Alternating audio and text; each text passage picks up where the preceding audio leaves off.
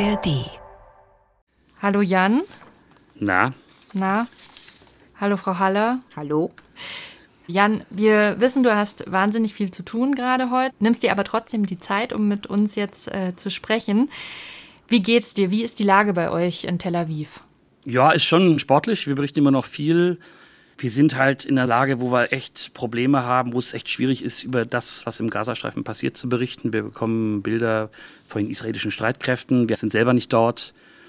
Wir versuchen mit Menschen dort zu sprechen, aber das wird immer schwieriger, vor allem wenn es um die Kampfgebiete geht. Und das ist echt schon eine Herausforderung. Ich finde es manchmal schwierig, die Lage dort richtig darzustellen und gleichzeitig nicht aus den Augen zu verlieren, warum dieser Krieg geführt wurde. Hier gibt es ja immer noch viele Menschen, die, die total traumatisiert sind und das beides so im Blick zu halten, das ist schon nicht so ganz einfach immer. Ganz konkret, äh, wie ist die Lage, also wenn du von Lage sprichst? Naja, im Gazastreifen tobt der Häuserkampf. Da rücken die Bodentruppen immer weiter vor. Da geht es um Gaza-Stadt, das ist im Norden und da wohnen in normalen Zeiten 750.000 Menschen. Jetzt sind schon noch ja, über 100.000 wahrscheinlich da. Es haben in den letzten Tagen viele noch die Gelegenheit genutzt, irgendwie in den Süden zu kommen, aus dem unmittelbaren Schlachtfeld sich zu entfernen. Es sind aber noch viele da, also zum Beispiel auch in UN-Einrichtungen, in Schulen im Norden, rund um die Krankenhäuser.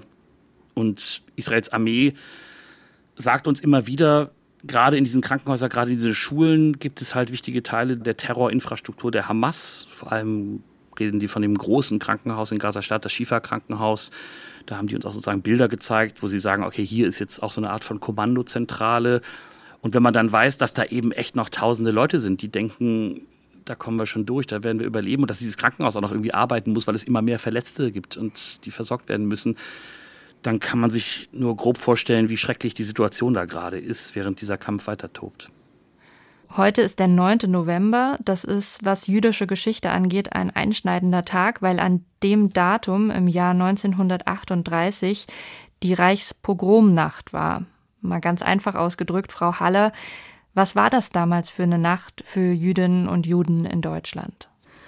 Man nennt es ja auch die Kristallnacht, äh, weil alle Scheiben in Geschäften und Wohnhäusern und wo immer auch eingeschmissen worden sind. Menschen aus dem Schlaf äh, gerissen worden sind, auf die Straße gezerrt worden sind. Und das war eigentlich der Auftakt einer schrecklichen Verfolgung und Vernichtung des jüdischen Volkes. Und ich glaube, das ist sehr, sehr tief in äh, unser aller Gedächtnis eingeprägt.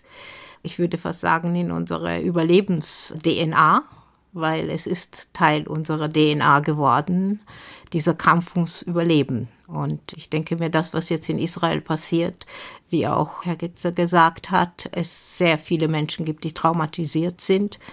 Und wir schreiben 85 Jahre danach, dass sich diese Geschichte irgendwie wiederholt. Und was soll man dazu sagen, außer dass es wahnsinnig weh tut. Jan, ist der Tag ein Thema bei euch auch in Tel Aviv heute? Ja, ich denke jetzt gerade in den Tagen echt viel drüber nach, wenn man geschichtsbewusst ist und weiß, was passiert ist, dann sind wir ja sozusagen, haben wir verstanden oder, oder haben verinnerlicht, dass es eigentlich nichts gibt, mit dem man das, was in der Nazizeit passiert ist, den Holocaust und das, worüber wir gerade gesprochen haben, vergleichen kann und sollte. Und wenn man dann hier ist, dann stellt man fest, es gibt hier viele Menschen, die das damit vergleichen. Die sagen, der 7. Oktober, also der Tag, an dem der Hamas-Terror da begonnen hat, der ist sowas wie ein kleiner Holocaust. Es gibt den UN-Botschafter Israels, der sich darüber aufregt, dass der Terror nicht ordentlich verurteilt wurde von den Vereinten Nationen in der Resolution und der sich dann einen Judenstern ans Sakko geheftet hat. Es gibt hier auch den Ausdruck Pogrom, also der wird verwandt für den Massenmord an Juden durch die Hamas, diesen Terror. Und das ist erst etwas, was mir jetzt erstmal so als Deutscher, wo ich denke, so, das, wie kann man das vergleichen? Das ist mir erstmal fremd. Und dann, wenn man hier aber mit Leuten redet, die, die total traumatisiert sind und die ganz tiefen Schmerz empfinden, die immer noch in der Situation sind, dass viele zum Beispiel nicht wissen, wo sind meine Verwandten, die im, im, in den Gazastreifen verschleppt wurden, zum Beispiel als Geiseln, das sind ja viele. Und wenn man dann sieht, was die hier auf die Straße bringen und, und, und versuchen daran zu erinnern, dann ist das dann auf einmal gegenwärtig und dann merkt man so, okay, da ist der deutsche Blick darauf vielleicht nicht immer richtig oder zumindest wird hier anders drauf geguckt. Und da denke ich viel drüber nach. Ja. Ich glaube, das sind auf jeden Fall zwei interessante Perspektiven, die wir heute hier haben. Ich möchte in der Folge gerne darüber sprechen, welche Bedeutung Israel für Jüdinnen und Juden hat und woher der Hass kommt, der, das muss man leider einfach so sagen, noch immer ein Problem ist. Können wir loslegen? Gerne. Okay. Hey, das ist Lost in Nahost, der Podcast zum Krieg in Israel und Gaza. Es ist gerade sehr schwierig, den Überblick zu behalten und zu verstehen, was passiert. Mein Name ist Ann-Kathrin Wetter und ich spreche hier in diesem Podcast mit den KorrespondentInnen der ARD in Tel Aviv und mit anderen ExpertInnen zur Lage in Nahost und über die Hintergründe, damit ihr euch nicht mehr lost fühlt bei dem Thema. Die Fragen haben wir unter anderem aus DMs und Kommentaren der NewsWG und aus euren E-Mails. Und mal wieder, Vielen Dank euch dafür. Es ist Donnerstag, der 9. November, 15.40 Uhr deutscher Zeit und wir sprechen heute mit Jan-Christoph Kitzler, unserem Korrespondenten in Tel Aviv, und mit Eva Haller, die wir heute bei uns im Studio haben zum Thema, sie ist selbst Jüdin und kennt sich sehr gut aus, weil sie tatsächlich hauptberuflich jüdisches Leben und Judentum erklärt. Kann man das so sagen, Frau Haller? Ja, und ich leite die Europäische Janusz Korczak Akademie, welche eine jüdische Organisation ist und eine Bildungsplattform ist. Und was treibt Sie an? Warum machen Sie das? Ich mache das, weil ich wirklich fest daran glaube, dass es wichtig ist, dass Juden und Nichtjuden, also in der heutigen Gesellschaft hier in Deutschland, wir sind ja hier in Deutschland in München, dass sie miteinander in einem respektvollen Dialog treten, egal äh, welcher Ethnie sie gehören oder welcher Religion, damit man erstens mal die Vielfalt unserer Gesellschaft damit widerspiegelt bekommt, was wir ja heute hier alle sind, und zweitens, dass wir ein friedliches Miteinander leben. Also die Vielfalt der jüdischen Gesellschaft meinen Sie auch? Nein, ich meine die Vielfalt unserer Gesellschaft. Es gibt zwar die jüdische Vielfalt, das ist richtig, aber wir sind auch die deutsche Gesellschaft und wir gehören sozusagen ganz schlicht und einfach als Gesellschaft dazu.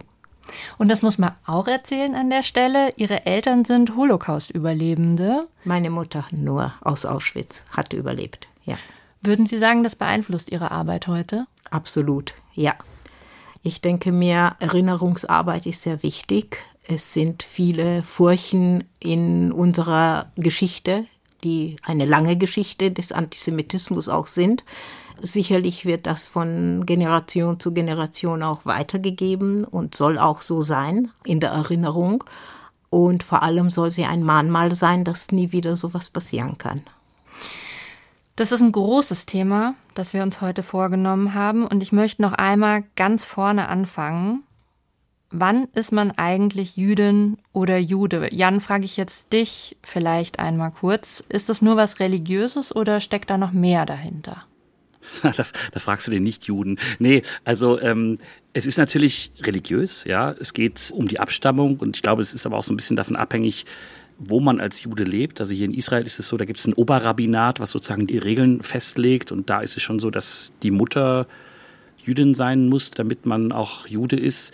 Das ist, glaube ich, in anderen Ländern auch ein bisschen anders oder ein bisschen liberaler gehandhabt. Es gibt nicht so wie im Christentum so einen Initiationsritus, also dass man sagt jetzt, ich bin getauft und ich bin Christ oder sowas, sondern man ist es einfach durch durch die Verwandtschaft. Und dann gibt es aber natürlich mehr, und das sieht man natürlich hier, wenn man in Israel ist, das ist die enge Beziehung zu diesem Land. Das hat zwei Ebenen, finde ich, also mindestens zwei Ebenen. Die eine ist, das ist das Land der biblischen Geschichten, also das Land, was für die Geschichte des jüdischen Volkes steht, wo der erste und der zweite Tempel standen, wo in jeder Landschaft hier man Orte sieht, an denen irgendwie sich biblische Geschichten abgespielt haben. Und das Zweite ist natürlich, dass es viel gegenwärtiger, und da kommen wir zu dem Thema, über das wir eben gesprochen haben, das ist eben, dass dieses Land gedacht war als ein sicherer Hafen für die verfolgten Juden weltweit. Und deshalb ist das hier auch eine total bunte Gesellschaft, also weil Juden aus aller Welt hierher gekommen sind und in diesem Land leben wollten und wollen. Und da sieht man mal so, wie vielfältig das eigentlich ist, dieses Judentum, und dass es gar nicht so einfach ist, das irgendwie auf einen Nenner zu bringen. Frau Haller, ich schaue Sie jetzt auch noch einmal an. Ab wann ist man Jüdin oder Jude? Also es ist schon richtig, wie gesagt worden ist, eigentlich von Geburt an, gemäß den religiösen Gesetzen jetzt gesehen, wer eine jüdische Mutter hat, die diese Person, ob Mann oder Frau ist, von Geburt an jüdisch. Aber es ist auch mehr als das, weil wenn man zum Beispiel in Israel lebt, dann ist es auch ein nationales Gefühl, Israeli zu sein. Ja, also es ist schon richtig, wie gesagt worden ist, es gibt mehrere Ebenen dazu, die sich überschneiden. Jan, wie ist es? Du hast sehr viel mit Jüdinnen und Juden zu tun in Israel. Wie hat sich vielleicht dein Bild auch verändert in der Zeit, als du dort warst? Oder seit du dort bist? Na, ich kann vielleicht zwei Sachen sagen. Das eine ist, da werden wir Medien ja immer, wir Medien dafür immer kritisiert, dass wir auch Stereotype produzieren. Also ich denke da so zum Beispiel an Texte, die ich schreibe oder sowas und da sucht dann eine Redaktion ein Bild dazu aus. Und gerne nimmt man dann Bilder, die ultraorthodoxe zeigen, also mit einem Hut und mit, mit schwarzer Kleidung und mit Schläfenlocken das ist natürlich ein wichtiger und, und, und, prominenter Teil des Judentums hier in Israel. Aber das ist natürlich längst nicht alles. Es gibt streng religiöse, es gibt total liberale Juden. Das ist eine bunte Welt. Und wir haben, glaube ich, in Deutschland, und das habe ich auch gelernt, seit ich hier bin, so ein Bild, das mit einer ganz bestimmten Gruppe von Jüdinnen und Juden zu tun hat. Das sind eben solche, die aus Europa kommen, die eben im Holocaust vernichtet wurden. Und wenn man hier ist in Israel, dann stellt man auf einmal fest, es gibt auch ganz viele Jüdinnen und Juden, die kommen aus arabischen Ländern oder die sind schwarz oder die kommen aus Nordafrika oder sowas. Und das ist eben auch nochmal so eine ganz, so eine Erweiterung, ne? dass das wirklich eine sehr große Vielfalt ist. Und übrigens haben auch nicht alle eine Holocaust-Geschichte. Natürlich ist der Holocaust für dieses Land, für Israel total wichtig, aber es gibt viele misrachische jüdische Familien, also die eben so aus arabischen Staaten kommen zum Beispiel und hierher eingewandert sind oder zum Teil geflohen sind, auch dort vertrieben wurden die eben keine persönliche Holocaust-Geschichte haben. Also ich habe mein eigenes Bild dann sozusagen oder meine Vorstellung der Buntheit jüdischen Lebens, wenn ich mal so sagen, hochtrabend sagen kann, hat sich hier deutlich erweitert. Wir haben es gerade schon angeschnitten. Israeli kann man auch sein, ohne Jüdin oder Jude zu sein. Ja, absolut. Wie schon gerade gesagt worden ist, ist also die Vielfalt Israels ist wirklich sehr breit gestreut. Selbstverständlich gibt es sehr viele Juden, die entweder aus Osteuropa oder aus den ehemaligen Sowjetstaaten gekommen sind, aber genauso gibt es die Mizrachim, was wurde auch schon gesagt, das ist der sephardische Teil des Judentums, welcher aus Afrika eingewandert ist, ob das Äthiopien ist, da sind die Menschen zum Beispiel mit der Hautfarbe ziemlich dunkel oder aus Algerien Libyen oder Tunesien, da sind sie heller, aber auf jeden Fall sichtbar orientalisch ausgerichtet. Aber es gibt auch in Israel Ethnien, die überhaupt nicht jüdisch sind. Also es gibt einen christlichen Anteil, einen arabischen Anteil, einen palästinensischen Anteil, einen weltlichen, agnostischen Anteil, der überhaupt nicht religiös ist. Also Israel hat wirklich sehr viele, sehr viele Facetten und sehr viele Sprachen auch. Ich kann das vielleicht ein bisschen ergänzen. Ja, also weil das ja hier auch so ein bisschen ein Spannungsfeld ist. Ne? Wenn man das mal so in Zahlen anguckt, es gibt vielleicht jetzt fast 10 Millionen Bürger Israels und davon sind drei Viertel Jüdinnen und Juden, ein Viertel also nicht. Und gleichzeitig gibt es aber ein Gesetz, das sogenannte Nationalstaatsgesetz, das ist im Range eines Verfassungstextes von 2018 und da steht drin, Israel ist der Nationalstaat des jüdischen Volkes. Das ist historisch begründet und äh, das erinnert eben daran, dass das der jüdische Staat sein soll und so wird er auch oft bezeichnet eben als der jüdische Staat. Aber es gibt natürlich irgendwie ein Viertel der Menschen, Frau Haller hat es beschrieben, die eben nicht jüdisch sind und die sich manchmal hier diskriminiert fühlen und die, die sich nicht mitgenommen fühlen von diesem Staat. Und ähm, das ist zum Beispiel jetzt auch ganz aktuell bei dem, bei dem Terror der Hamas wichtig noch, dass man das im Hinterkopf behält. Also natürlich richtete sich der Terror gegen den jüdischen Staat und die Mehrzahl der Menschen, die dort zum Teil bestialisch umgebracht wurden, waren Jüdinnen und Juden. Aber es gibt auch Palästinenserinnen und Palästinenser, die da getötet wurden und Nichtjuden und Christen. Und das darf man da bei all dem nicht vergessen. Und das zeigt eben auch nochmal so die Spannung hier dieses Landes. Dazu möchte ich auch etwas ergänzen. Ich meine, es ist nun mal eine Tatsache, dass Israel das einzige demokratische Land im ganzen Mittleren Osten dort ist. Und das bedeutet äh, nach meinem Wissen, dass auch die arabische Bevölkerung äh, Partei hat und dass sie auch äh, demokratisch wählen können. Und sie sind auch repräsentiert im Parlament und haben auch eine Stimme. Und wir wissen zum Beispiel, dass bei der letzten Wahl es sogar wahnsinnig wichtig war, diese arabische Stimme, die bei diesen Wahlen eine große Rolle gespielt hat, wer dann letzten Endes die Regierung bildet. Ja. Wenn ich an meine Schulzeit mich zurückerinnere, da war immer von der Diaspora die Rede. Ähm, also der Tatsache, dass die Juden überall auf der Welt verstreut sind. Frage nochmal an Sie, Frau Haller, warum ist es so? Das stimmt. Also die, wir sprechen über die Diaspora von der jüdischen, äh, sage ich mal, Gemeinschaft, die außerhalb von Israel lebt, auch heute. Die gibt es auch schon seit sehr langer Zeit, also von biblischer Zeit angefangen nach der Zerstörung des Zweiten Tempels. Und äh, wir waren in der Diaspora, also außerhalb von Israel, das ist das, was es bedeutet, immer Gäste in Anführungsstriche in vielen Ländern dieser Erde.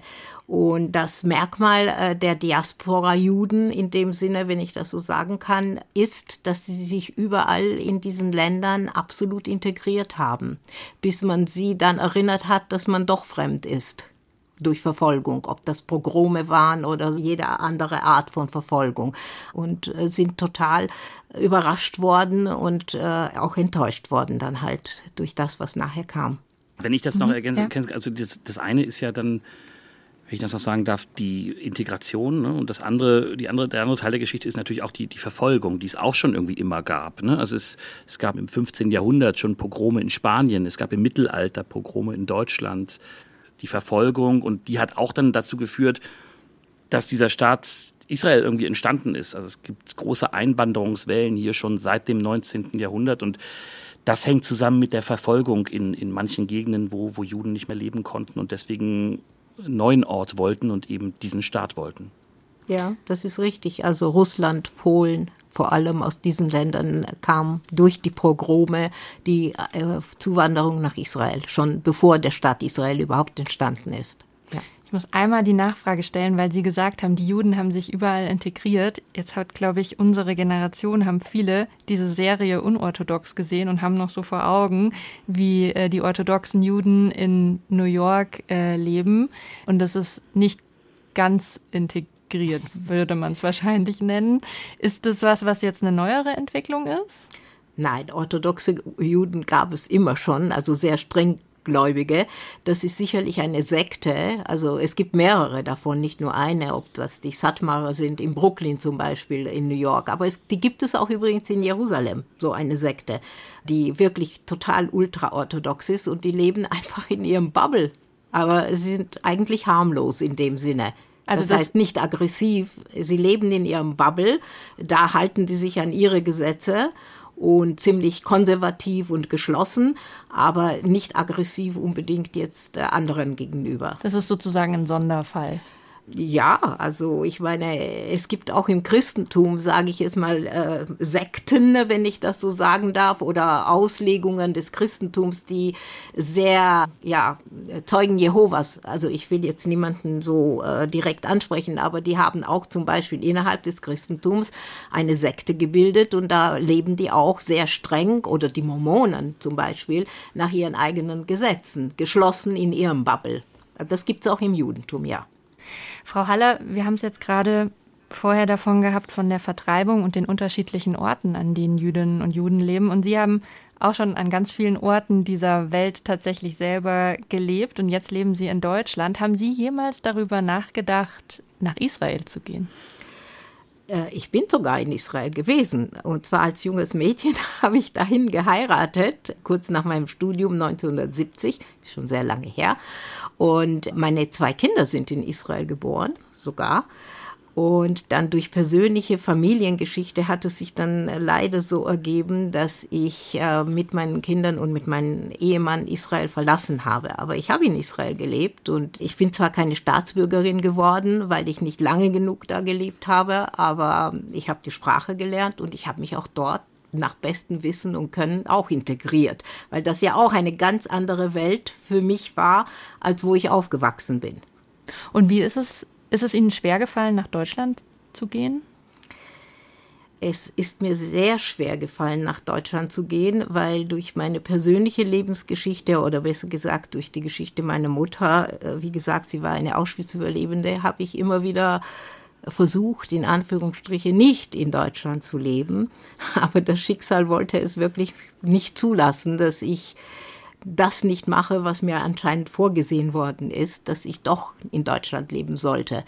Und ich bin 2006 nach München gekommen. Wenn man nochmal in Richtung Israel schaut, Kann man das so sagen? Ein Staat für Jüdinnen und Juden, das ist ein eher ungewöhnliches Konstrukt, so ein Staat für eine religiöse Gruppe. Ich frage mal Richtung Jan vielleicht. Na naja, gut, das muss man erklären. Aus natürlich einerseits der Nationalstaatsbewegung, ne, dass viele Völker ihren eigenen Nationalstaat haben wollten. Das ist eine Sache Erfindung des 19. Jahrhunderts. Und da gab es auch eine jüdische Bewegung, die gesagt haben, wir wollen einen jüdischen Nationalstaat haben. Das nennt sich Zionismus, die Bewegung. Und das wurde dann eben verschärft durch Verfolgung.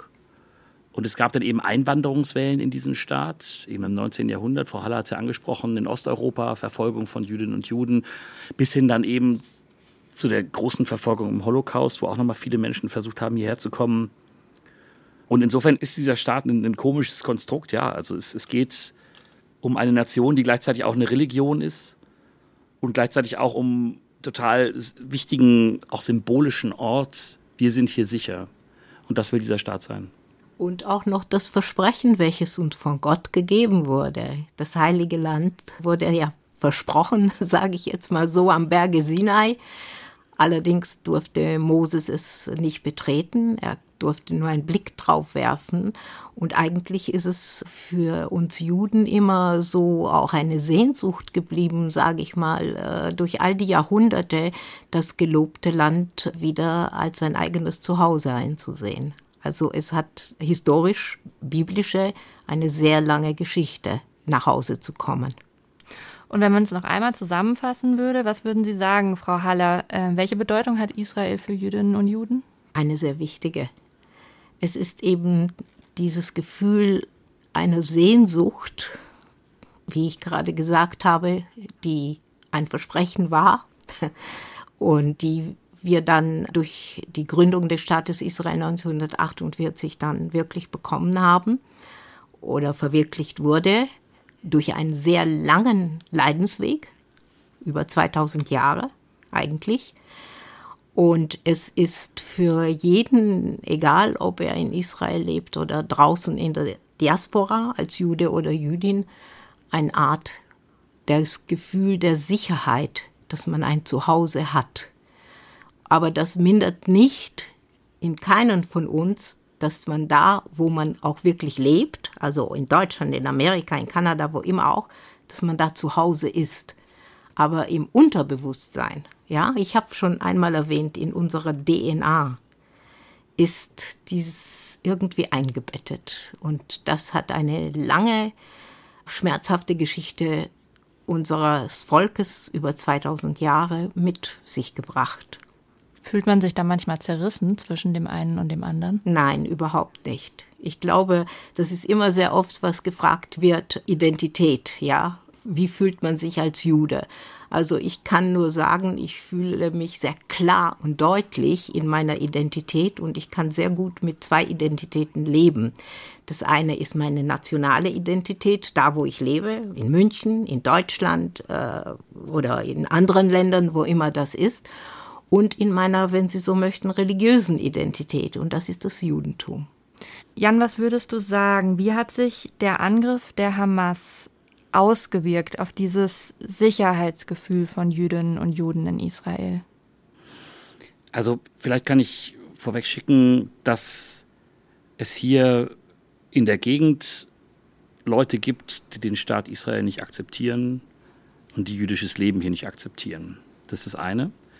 Auf der anderen Seite gibt es aber auch Extremisten auf jüdischer Seite, die das, was Frau Haller gesagt hat, das ist unser, das uns verheißene Land, die das auf eine Spitze treiben, die dann auch mit dem demokratischen Staat nicht mehr richtig vereinbar ist, indem sie nämlich nicht Juden auch nicht die gleichen Rechte zubilligen. Das ist auch eine, eine Ursache für viel Gewalt, die es hier gibt. Und jetzt haben wir dieses Grundgefühl, okay, das ist, das ist das Land, in dem wir uns eigentlich sicher fühlen können und sollen. Und wir haben diesen schrecklichen Terrorangriff der Hamas, der darauf zielte, der ein Angriff auf den jüdischen Staat war. Und der hat das Sicherheitsgefühl vieler Menschen, die hier sind, die auch vorher schon an Terrorangriffe gewohnt waren, gewöhnt waren und die, die auch vorher schon damit leben mussten, dass immer wieder Raketen eingeschlagen sind zum Beispiel und dass, dass es Zeiten gab, in denen man nicht sicher in einem Restaurant sitzen konnte oder in einem Bus, weil es Anschläge gab. Das hat dieses Sicherheitsgefühl nochmal noch mal richtig, ja, wirklich nochmal sehr stark eingestrübt. Und ich treffe hier Leute, ich habe sie auch vor dem Krieg schon getroffen, die sich Sorgen machen über die Gewalt, die es hier in der Region gibt, die sich Sorgen machen darum, ob dieser Staat überleben kann und die sich jetzt diese Sorgen natürlich erst recht machen. Also zum Beispiel die Menschen, die rund um den Gazastreifen leben, die fragen sich gerade, kann ich da jemals wieder leben, äh, zehn Kilometer vom Zaun, der den Gazastreifen von Israel trennt? Kann ich da jemals wieder hin? Oder bin ich sicher im Norden an der Grenze zum Libanon, wo die Hisbollah ist und auch Raketen auf Israel schießt? Und ich habe viele Menschen getroffen, gerade auch junge Leute, die entweder schon das geschafft haben oder die es versuchen, einen zweiten Pass zu kriegen. Also zum Beispiel wenn Sie Nachfahren von Holocaust-Überlebenden sind, dann können Sie einen deutschen Pass kriegen, zum Beispiel. Und die das versuchen. Und ich, ich finde das was, das, das macht mich echt traurig, wenn ich mir so vorstelle, okay, das ist eigentlich das Land, in dem Juden sicher leben sollen. Und gleichzeitig erlebe ich auch in meinem Umfeld bei, bei Freunden, dass die einen Plan B sicher arbeiten, indem sie halt versuchen, einen zweiten Pass zu kriegen, mit dem sie dann irgendwie auch vielleicht mal woanders leben können. Und auch viele junge Leute sind schon weggezogen. Die sagen zum Beispiel, ja klar, meine Kinder, die sollen hier nicht in dieser Armee kämpfen, die äh, das Westjordanland besetzt oder die sich mit dem Hamas-Terror rumschlagen muss oder sowas. Die sagen, das ist nicht, das ist nicht gut. Und ja, das, das, das, das, das ist schon echt schwer zu sehen manchmal, wenn man denkt, so was, was war eigentlich die Idee dieses Staates und, und, und dann halt zu beobachten, okay, wie, wie, wie leben die Menschen damit und wie sehr sehen sie sich eigentlich jetzt auch gerade wieder nach diesem Terror in Gefahr? Frau Haller hat gerade ganz schwer geatmet, als du gesprochen hast. Hier bei mir im Studio. Frau Haller, wollen Sie noch was ergänzen? Ja, ich kann mir sehr gut vorstellen, dass das jetzt ein Schock ist für alle und dass wahnsinnig viele Ängste jetzt hochgekommen sind. Aber ich kann mir nicht vorstellen, obwohl ich äh, vieles verstehen kann, was äh, gesagt worden ist, dass, äh, dass der Staat Israel nicht weiter bestehen wird. Das ist überhaupt keine Frage. Ich kann äh, mir nicht auch nicht vorstellen, dass viele Menschen, die vielleicht einen Plan B jetzt mit einem Pass oder dergleichen suchen, ähm, aus diesen Ängsten heraus das machen, äh, ist auch verständlich. Aber ich glaube, jeden von uns ist es klar, dass es gibt keine Alternative zu Israel für uns Juden. Israel muss einfach weiterleben. Ich weiß jetzt nicht genau, in welcher Form das sein wird oder wie, aber es gibt keine Alternative für uns Juden als diesen Staat und eine Zukunft da drin. Frau Haller, ich glaube, ein Kern Ihrer Arbeit ist, ähm, sich zu engagieren gegen Antisemitismus, also gegen den Hass gegen Juden, oder wie würden Sie das also wie übersetze ich Antisemitismus so, dass es verständlich ist? Ja, Antisemitismus ist, ist einfach Hass gegen einen anderen Menschen, eines anderen Glaubens, ja, spezifisch jetzt gegen Juden gerichtet. Und ähm, ja, so kann man das benennen. Und der hat eine sehr lange Geschichte. Das wäre nämlich jetzt meine nächste Frage gewesen. Woher kommt denn dieser Hass gegen Juden? Naja, also angefangen äh, kann man sagen, hat es etwas mit dem sogenannten Anti-Judaismus zu tun, also mit der Etablierung der christlichen Kirche, die sehr viel dazu beigetragen hat in den Judenverfolgungen, wie auch schon gesagt worden ist, schon in dem frühen Mittelalter mit allen möglichen erfundenen äh, Fake News, kann man so sagen, ja, wo die Juden immer äh, irgendwie angegriffen wurden, also körperlich sowieso, aber auch mit Unwahrheiten, also ganz einfach erfundene Geschichten. Und das war dann immer wieder der Ausgangspunkt, um sie zu verfolgen und sie auch körperlich äh, zu töten. Also das waren ja diese Progrome, ja. Also jedes Mal, wenn die Pest irgendwo im Mittelalter zum Beispiel ausgebrochen ist, dann wurden immer die Juden äh, dafür verantwortlich gemacht, dass sie die Brunnen vergiftet haben oder äh, also viele solcher ähnlicher Geschichten. Und das zieht sich wie ein roter Faden äh, durch die Geschichte. Aber selbstverständlich, es gibt verschiedene Arten von Antisemitismus. Also das ist jetzt der Antijudaismus, den ich gerade erwähnt habe. Aber es gibt den Antisemitismus äh, von links, von rechts und so weiter. Jan, magst du da vielleicht noch was ergänzen, mit, vielleicht mit deiner speziellen Perspektive aus Israel auch? Ja, also weil ich natürlich mit dem Thema auch konfrontiert werde. Also ich, ich, ich muss davor vorwegschicken, es gibt wachsenden Antisemitismus, es gibt jetzt gerade in der Zeit, in der dieser Krieg führt, geführt wird, haben Juden in aller Welt ein Problem und, und, und werden bedroht und, und, und das ist etwas, was wächst. Es gibt auch Antisemitismus, der bezogen ist auf diesen Staat Israel, der dem Staat Israel die Ex Existenzrecht abspricht.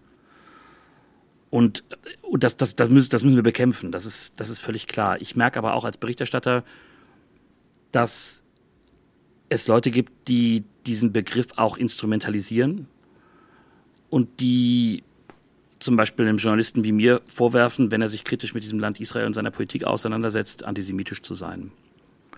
Und deswegen wäre nur mein Appell, genau hinzugucken, wie ist eigentlich Antisemitismus definiert. Es gibt meiner Meinung nach zwei interessante Ansätze, die man sich anschauen kann. Das eine ist eben äh, die Definition der International Holocaust äh, Remembrance Alliance.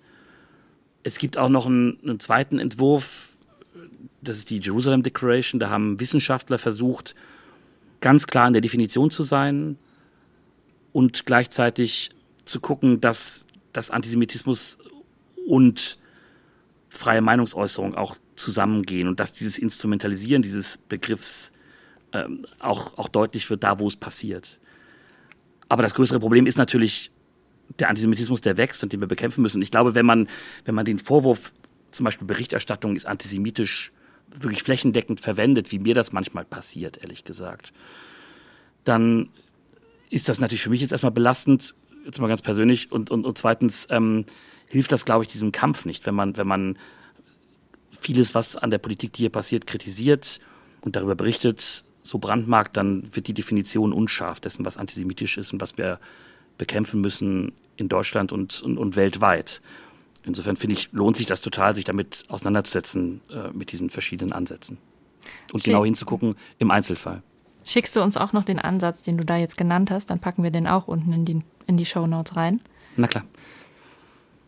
Ja, vielen, vielen Dank für deine Zeit, äh, Jan. Wie geht's bei dir jetzt weiter? Ich muss jetzt schnell meine Stücke machen für den Nachmittag.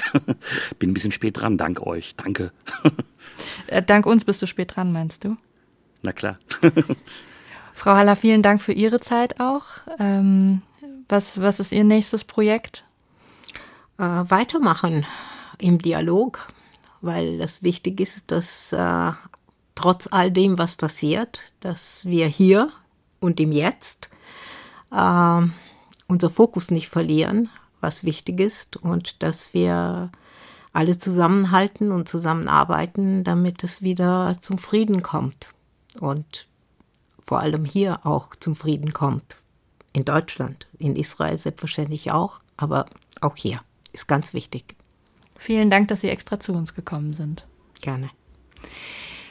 Ich habe an der Stelle noch eine Podcast-Empfehlung für euch, nämlich Paula sucht Paula. Da hat die BR-Reporterin Paula Lochte sich auf Spurensuche begeben der Undercover-Journalistin Paula Schlier, die hat vor 100 Jahren sich in den Völkischen Beobachter eingeschlichen. Das war das Propagandablatt der NSDAP, also der Hitlerpartei. Und da hat sie den Hitlerputsch vom 8. und 9. November 1923 live miterlebt. Das findet ihr in der ARD Audiothek beziehungsweise in unseren Show Notes. Da ist nämlich der Link. Wenn ihr eine Frage habt, die wir hier besprechen sollen, dann schickt die uns ganz gerne per DM an die NewsWG auf Instagram oder direkt an uns an lostinnaost.br.de. Die Links dazu auch in den Show Notes. Lost in Nahost ist ein Podcast von BR24 und dem ARD-Studio Tel Aviv in Zusammenarbeit mit der NewsWG, die Nachrichten auf Instagram macht. Das Redaktionsteam dieser Folge sind Sarah Pache, Jan-Christoph Kitzler, Christian Limpert und ich, Ann-Kathrin Better.